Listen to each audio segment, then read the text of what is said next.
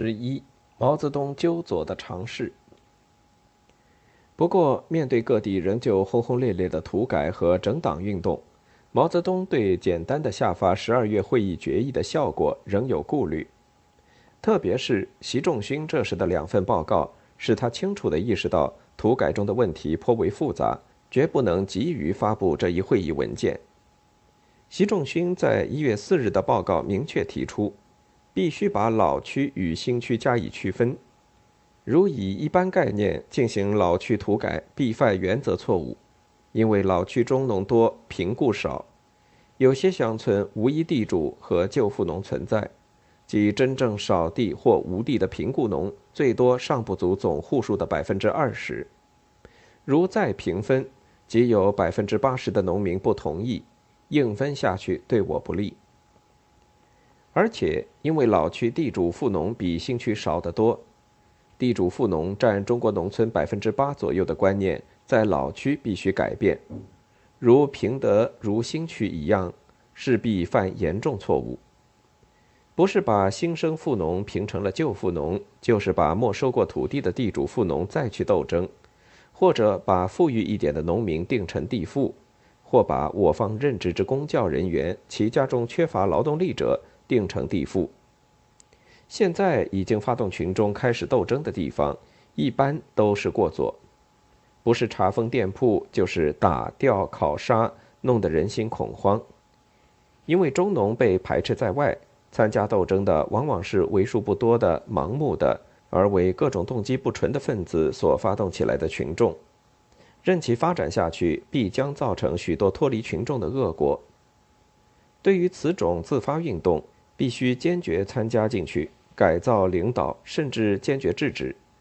这不是给群众泼冷水，而是打击不良分子的破坏，引导群众到正确方向上去。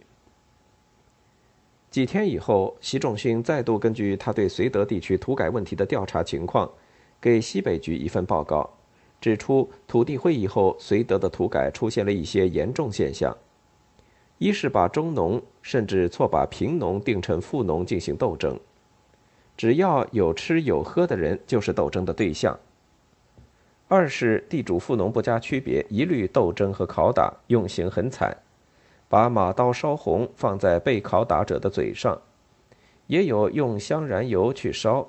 严重破坏党的政策。三是凡定为地主富农者，个个必斗，斗必打，打必考，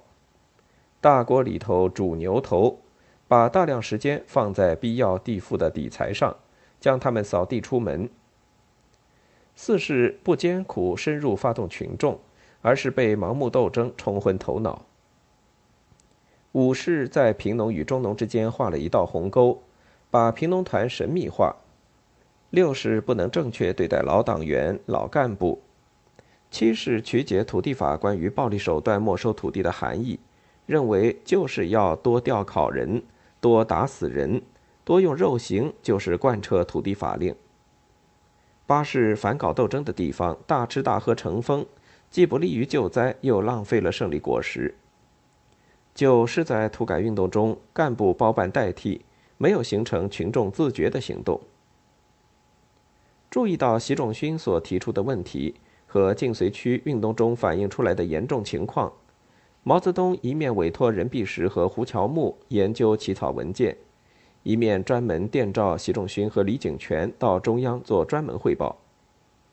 在这种情况下，他于1948年1月14日明确电告刘少奇说：“中央12月会议着重讨论了中农、中小资产阶级、党外人士、知识分子、打人杀人等项问题，研究了如何分析阶级。”主要目的是纠正左的偏向，这些材料正由毕石及乔木整理，其中一件是怎样分析阶级及土地斗争中一些问题的决定，不日可完成，月底公开发表。故拟起草的关于执行土地法的指示草案，现在似乎可以不发，因为土改运动已经按新方针向前发展，运动中发生了许多亟待回答的问题。主要是过左。对于毛泽东的电报，刘少奇很快复电表示同意。他也承认，现在运动中表现的偏向主要已不是右，向地主富农妥协，而是左倾，即过分与没有必要、没有分别的打击和大批逮捕地主富农，在底财问题上逼死地主富农，对富农与对地主、对新富农与对旧富农、对勤劳起家与对贪污讹诈起家的新富农没有或甚少区别，在定成分中。侵犯了相当数量的中农利益，贫农团与新农会中严重的关门主义，对旧党员旧干部采取一律不信任与排斥态度等等。而在老区，贫雇农数量已不多，现在仍保有一些财产及较多较好土地者，差不多都是党员干部的家属或三三制人士。那里的农民一起来就要斗争党员干部或三三制人士。这使得过去受惨重打击的那些地主富农大为高兴，说土地法大纲可使他们翻身，因为他们过去只分得比农民更少更坏的土地，平分对他们有利。他们也想要借机报复干部，而我们现在很怕群众斗争我们干部党员的高潮，虽提出先分地后整干部的口号，但到处仍有自发的斗争、逮捕、吊打甚至打死干部的事。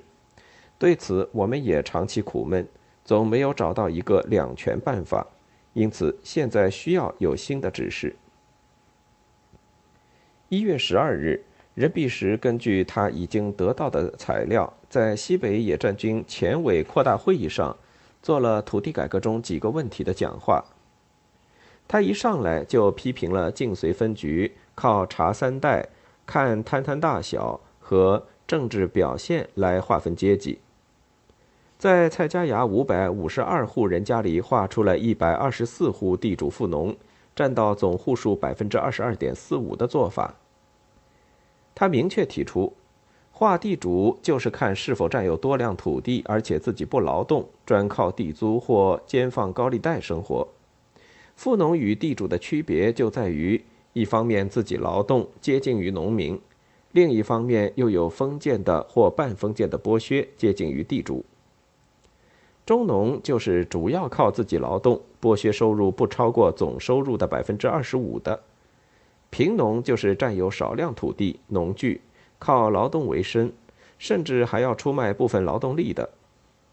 雇农就是没有土地、牲畜和农具，完全靠出卖劳动力为生的。按照这个标准，地主富农在农村中所占人口比例，总体上不可能超过百分之十。中农在新区一般至少要占到百分之二十，在老区通常已经占到百分之五十，因此，现在我们的解放军中有百分之三十到四十是中农。如果我们破坏了中农的利益，甚至与他们对立起来，那就要使我们在战争中失败。三天后，即十五日，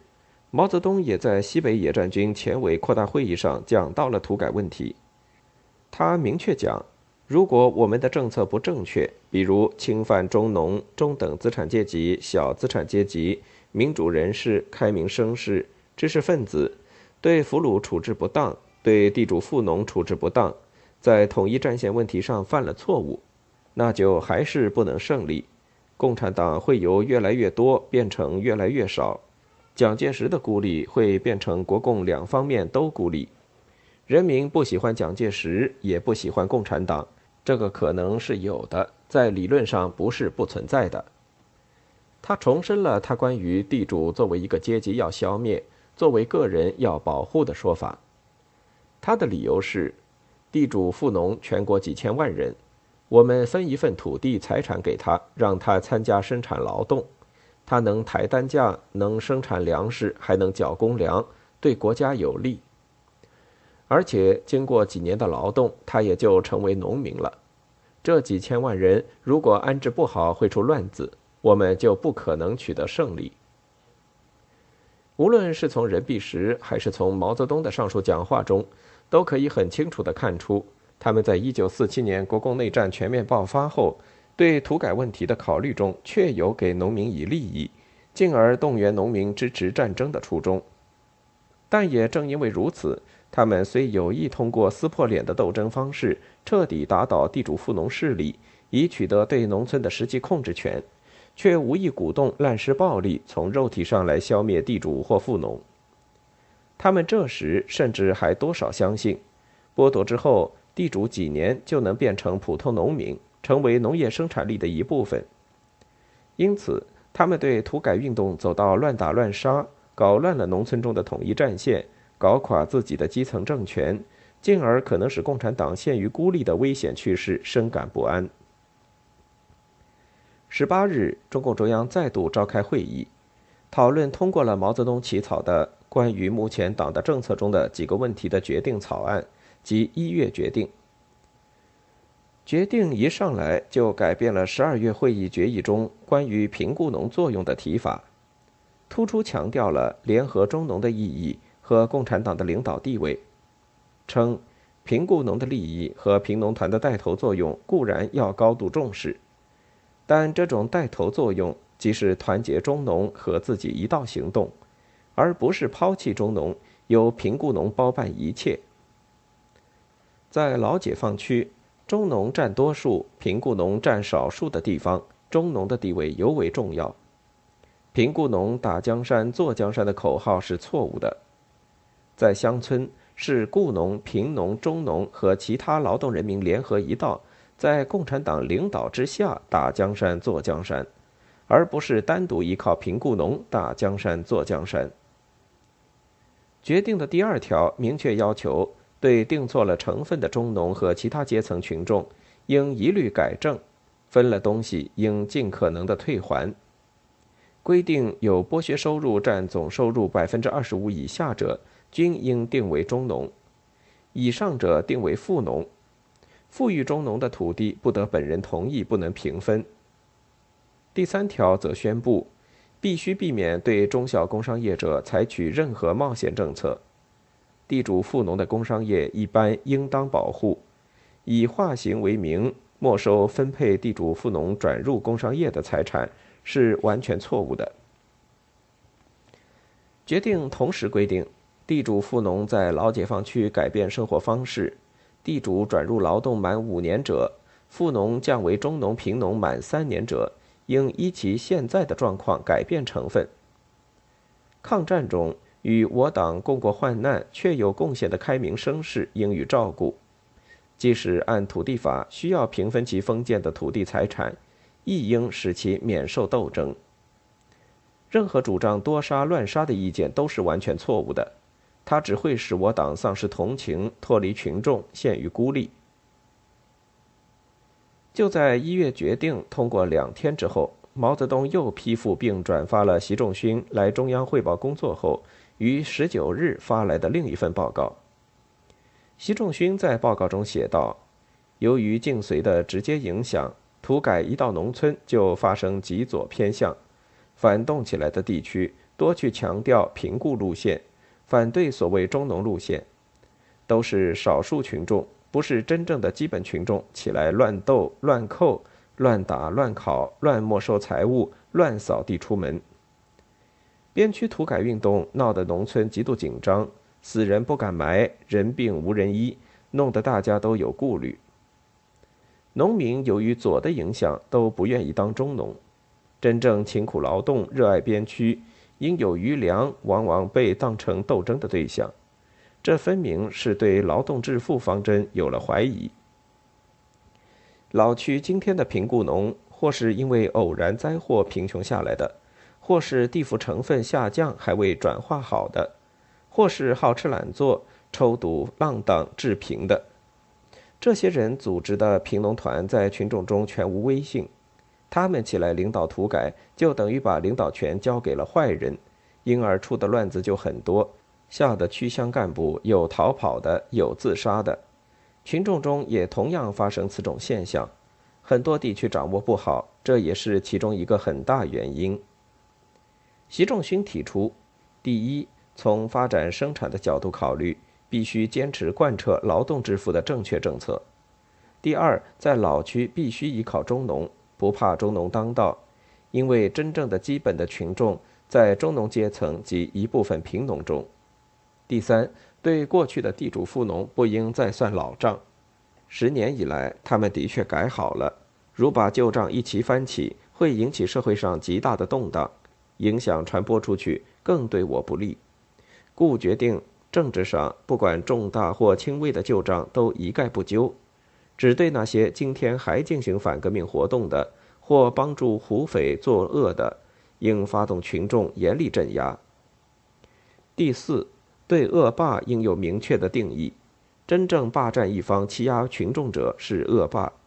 不能把在乡村说话好强的，或曾砍倒别人一棵树，或做过其他一二坏事，统统按恶霸惩办；也不应该男人是恶霸，女人也当成恶霸，甚至连小孩也当成小恶霸去斗争。不难看出，习仲勋的这封信是相当大胆的，对土地会议后的土改方针还有尖锐的批评。但毛泽东不仅批示转发。而且告诉各地称，我完全同意习仲勋同志这些意见。华北、华中各老解放区有同样情形者，务必密切注意改正左的错误。这反映出毛泽东这时对土改工作中左倾问题的严重程度有了更进一步的估量。然而，这样一种估量却让刘少奇有些难以接受了。